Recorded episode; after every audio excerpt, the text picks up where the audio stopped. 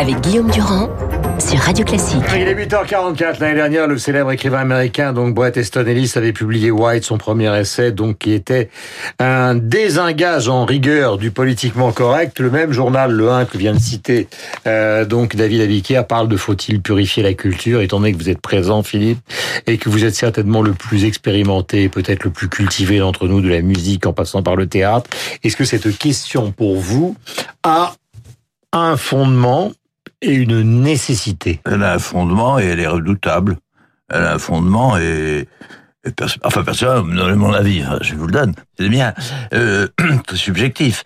Euh, le fondement, mais moi je réponds euh, immédiatement à la question, bien sûr que non. Qu'est-ce que ça veut dire purifier la culture? Il faut pas toucher à la culture.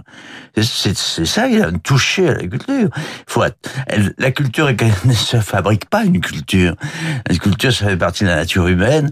Alors, vous me répondrez, il y a l'éducation, il y a les enfants, naturellement, etc. C'est pas vrai. Euh, euh, où doit s'arrêter la purification?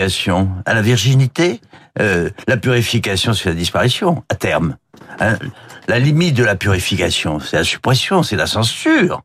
Hmm. Et euh, voilà, je suis très, je suis très, je suis, plutôt à droite. Mais vous avez vu qu'il y a un euh, débat sur la racialisation. il y a gauche. Ah vous savez, il y a un débat sur la racialisation. Il y a des gens qui considèrent, par exemple, qu'on ne peut pas faire jouer des rôles de noirs euh, par des gens qui sont blancs euh, ou des rôles d'Indiens. Ça a été le cas dans de très nombreux westerns pendant des années et des années. Vous avez Robert Lepage, qui est un célèbre dramaturge canadien, qui justement, au Québécois, qui a eu des problèmes parce que euh, on considérait qu'il fallait que les rôles qui sont joués ou qui intervenaient dans sa saga, euh, qui mettait en cause les primo-arrivants au Québec, il fallait que ce soit joué par des primo-arrivants euh, et non pas par des acteurs. Ça devient, est-ce qu'il faut déprogrammer Balthus? Est-ce que Gauguin, il faut arrêter parce qu'il a violé des jeunes femmes? Oui, oui. C'est immense comme question. Oui, mais le débat, ce débat est important, il est passionnant, il est intéressant. Bon, et les, toute stratégie, toute réponse à, à, à, la question posée est intéressante et elle est, elle est elle doit être tolérée, toute réponse, même la réponse adverse doit être tolérée, mais sur le fond, je répète, moi, la culture est pour moi une, une quelque chose de naturel, quelque chose à quoi il ne faut pas toucher, à quoi il faut laisser une liberté mmh. totale en prenant des risques. C'est mmh. là-dessus, d'ailleurs, qu'on a jugé notre pays depuis la Renaissance. Je trouve que l'exemple a été, a été assez, assez, assez remarquable. Nous en mmh. sommes très bien tirés sur ce sujet. Surtout ne rien y toucher. C'est la culture qui nous a permis, en grande partie, à éviter les totalitaires les, les, tyrannies, les dictatures. Il faut bon, c'est c'est un gage. Je suis le premier, par exemple. Euh, si vous prenez les exemples quotidiens, celui d'hier, dont vous, vous, avez parlé, David en a parlé, il a fait une longue citation, c'est le le, le, le dépente. Car purifier purifier la culture, ça veut dire censurer des pentes, hein, notamment. Ça veut dire aussi censurer les raisons qui ont amené des pentes à tenir le langage inadmissible qu'elle a tenu. Mais c'est nécessaire. D'ailleurs, ça fait notre débat de ce matin. Je crois que nous sommes tous d'accord là-dessus. Alors on peut me trouver, moi, un peu trop laxiste, c'est possible, mais en la matière, ce laxisme est indispensable, même s'il nous irrite, même si, hmm. même si nous, au fond de nous-mêmes, dans notre intimité, dans notre intime profond, même si nous récusons, euh, même si je récuse, une partie de moi-même récuse ce que je viens de dire, n'est-ce pas? Mais l'autre partie qui prend le dessus, euh, quand j'ai réfléchi et quand je vois l'histoire. J'essaie de simplifier, c'est-à-dire que oui. je, pardonnez-moi, hein, c'est pas désagréable. Au fond, euh, vous réprouvez tout ce que dit Virginie Despentes, mais vous êtes totalement pour la liberté de la publication. absolument, même si ça me choque. Voilà. Euh, vous, par exemple, euh, à Paris Match, vous avez publié un long entretien de Roman Polanski. Hum. Euh, vous l'avez choisi. il a présenté ses arguments hum. et visiblement, dans le contexte de César, la soirée qui passe pas, ce qui est aussi bizarre. Alors, je sais pas ce que vous en pensez, c'est que ce que dit Polanski qui, euh, concernant cette première affaire avérée et toutes les autres qui contestent, c'est totalement inaudible par celles qui justement ont protesté au César. Pourquoi? Parce qu'on est rentré dans une dans une époque où euh, c'est pas une exonération de ma part, hein, c'est une question. Non, mais on est rentré on est rentré dans une époque où euh, euh, si on revient euh, les faits les plus anciens hein, qui euh, qui concernent Roman Polanski, on est rentré dans une époque où euh, la victime euh, la voix de la victime est beaucoup plus entendue qu'elle ne l'était euh, qu'elle ne l'était avant. Hum. Euh, c'est comme ça. et ça, dans son cas, celle qui parle, la seule avérée, Samantha Gamer, ouais. elle lui apporte non pas son soutien. Ça, c'est la première. Voilà, parce que mais, mais les mais les autres, les preuves, elles existent. Les, les autres, les enquêtes n'ont pas permis d'établir formellement, formellement les faits à ce jour, sauf, sauf erreur de ma Hmm. Part. En pas tous les cas, point de vue de ma part. en tous les cas pour les, pour les dernières. Mais la parole des, des- la parole des victimes aujourd'hui existe. On, on, on ne fait plus euh, comme si elle n'e- elle n'existait pas. Hmm. Donc euh, c'est pour ça qu'elle s'invite- dans, dans, dans, dans le débat et il est important de, de Hmm. les écouter. Euh, cela étant, euh, pour revenir sur la question, Philippe a tout, a tout dit et j'aime bien l'idée que euh, qu'on on lui pardonnera ce, euh, ce laxisme parce que par ailleurs, Mhm. euh, sur les autres sujets, euh, la, les questions, la question se pose différemment, mais en matière de, de culture, la liberté doit être totale. Nous sommes le 3 mars, par exemple. Il disparaissait à, à 81 ans une voix féminine incroyablement importante d'un Paris que vous avez bien connu, Philippe, le Paris d'Aragon, de Sartre, de Simone de Beauvoir, euh, d'Elsa Triolet, c'est Marguerite Duras. Voici ce qu'elle disait dans Apostrophe euh, de l'écriture de son livre le plus vendu, le plus célèbre, euh, L'amant, prix Goncourt 1984. Je pose des mots beaucoup de fois. Des mots d'abord, vous voyez c'est comme si l'étendue de la phrase était ponctuée par la place des mots. Et que par la suite, la phrase s'attache aux mots, les prend et, et s'accorde à eux comme elle le peut. Mais que moi, je m'en occupe infiniment moins que des mots. L'écriture courante que je cherchais depuis si longtemps, je l'ai atteinte, là.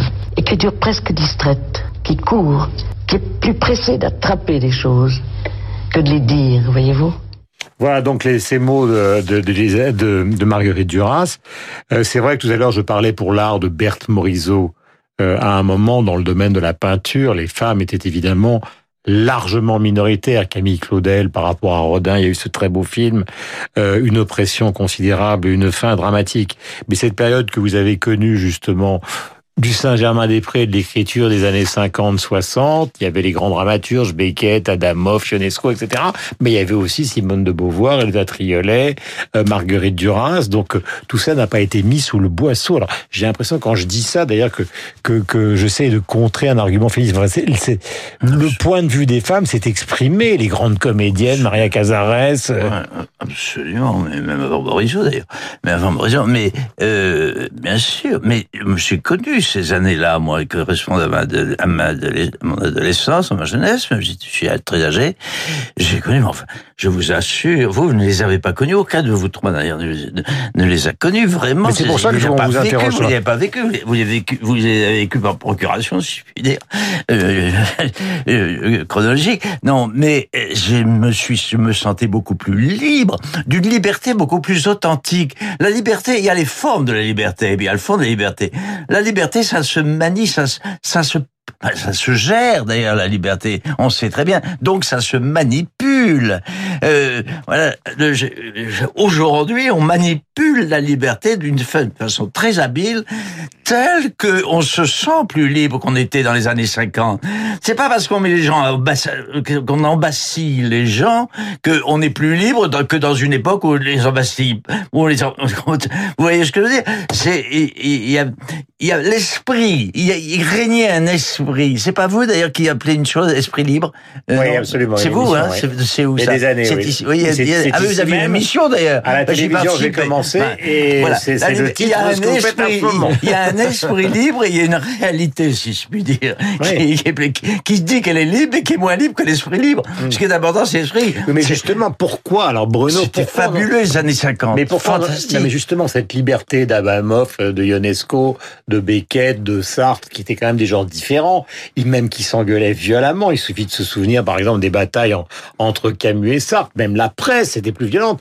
Pourquoi tout d'un coup, euh, euh, dans la presse, dans les journaux, euh, on sent une- à la fois une sorte de, de pression du politiquement correct Ah et en même temps une sorte de trouille, quoi. Ah, la trouille et la trouille parce que le Une sorte d'autocensure. parce que le politiquement correct peut valoir euh, quasi euh, bannissement, euh, Mmh. poussé, poussé à à son, à son paroxysme. On le voit bien. euh, euh, Il y a des, des, des, des, des choses qu'on ne peut plus dire ou en tous les cas, si on les prononce, on est immédiatement euh, Mmh. fusillé. Alors pas seulement, passé- pas ce seulement. passé avec Lambert Wilson. Lambert Oui. Wilson, il en prend plein la figure. Et ne parlons pas des réseaux sociaux, où l'anonymat, euh, Isabelle où la délation anonyme les- vous tombe dessus, et là c'est terminé. Vous pouvez Mm. euh, disparaître euh, du jour euh, du jour au lendemain. Oui, il y a une espèce de, de retour en arrière, d'une de, espèce d'ordre moral différent, mais, euh, Mm. mais 2.0 qui euh, est sans doute plus puissant. Alors, j'ai pas connu euh, euh, ces époques-là, qui est sans doute plus puissant aujourd'hui qu'il ne l'était euh, il y a un demi-siècle. Mais moi, je défends pas, je me défends loin de là, même ça me dégoûte profondément. Je ne défends pas Matzneff, mais je défends le droit de Matzneff à écrire ce qu'il a écrit. Et je, et je, en, re- en revanche, je m'oppose à la curée inadmissible et terroriste dont il a été la victime. C'est très difficile de défendre cette position-là, mais je crois qu'il faut le faire. Je crois qu'elle est, elle est juste. Je pense que vous êtes d'accord avec moi. Ben, je vous pose la question, parce que vous êtes le- vous avez, vous êtes à la tête de prix littéraire, euh, ce qui n'est pas mon cas, ce qui n'est pas le cas de Bruno, ce qui n'est pas le cas de David. oui. Euh, David voulait dire un mot d'ailleurs. oui. Nous sommes une communauté, mais terminé, parce qu'il faut, aller jusqu'au bout. Non, mais j'ai dit, je crois ce qu'il fallait dire, qui est très, très, pé- qui est très pénible. Le c'est- transgressif a le droit c'est- d'exister c'est comme une œuvre. illustration de ce que vous dites sur les années 50 et sur aujourd'hui, 50, 60, et, et aujourd'hui. Voilà. Euh, le transgressif, vous dites? Mm. Non, mais le transgressif a le droit d'être publié comme œuvre, Oui. même s'il n'est pas toléré en termes de droit par la Oui, société. et, euh, mais voilà, justement, et on du a le côté devoir de, de- de le dénoncer. Oui, mais justement, du côté des féministes et de celles qui sont euh, contre la pédophilie, elles ont 100 fois raison. Elles ne veulent plus faire cette différence que vous Exactement. faites entre, entre l'œuvre et la personnalité. Voilà, il faut exactement discréditer l'ensemble. David, Et, et je crois qu'on peut avoir une, le, une- vous avez le mot de la Je conclusion. suis donc resté, soyez- mais on peut avoir, on peut avoir une grille de lecture euh, intéressante qui est celle du critère de la liberté et de la sécurité. Dans les années 70 et les années 60, le critère principal, c'est la liberté. Euh, Tesson vient d'en parler merveilleusement, mais il y a un glissement qui s'est opéré. Quelle est la valeur qui euh, nous mobilise le plus aujourd'hui. Qu'est-ce qui est le plus important aujourd'hui? C'est plutôt la sécurité et l'égalité devant cette sécurité. On voit bien avec le coronavirus. On, on, on sait très bien qu'on est prêt à euh, euh, renoncer à notre liberté au nom de la sécurité, ce qui n'était pas du tout le cas dans les années 70. Donc si on veut comprendre pourquoi aujourd'hui il y a une, une forme un peu prudente par rapport à certains modes d'expression, certaines idées, parfois euh, tout à fait à raison, mais de temps en temps avec cette espèce d'autocensure dont, dont on ne sait pas où, où elle vient, ben c'est qu'en fait euh, des groupes sociaux, des associations refusent d'être mis en insécurité ou d'être traités de façon inégalitaire, même si la liberté doit en pâtir. Donc on fait le pari de la sécurité plutôt que la liberté aujourd'hui.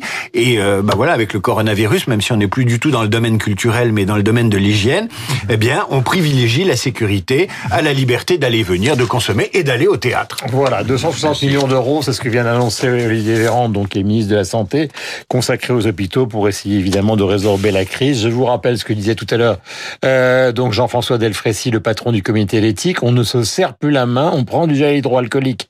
Si on en trouve dans les pharmacies, parce que ça devient de plus en plus compliqué, mais je le rappelle, on ne se serre plus la main.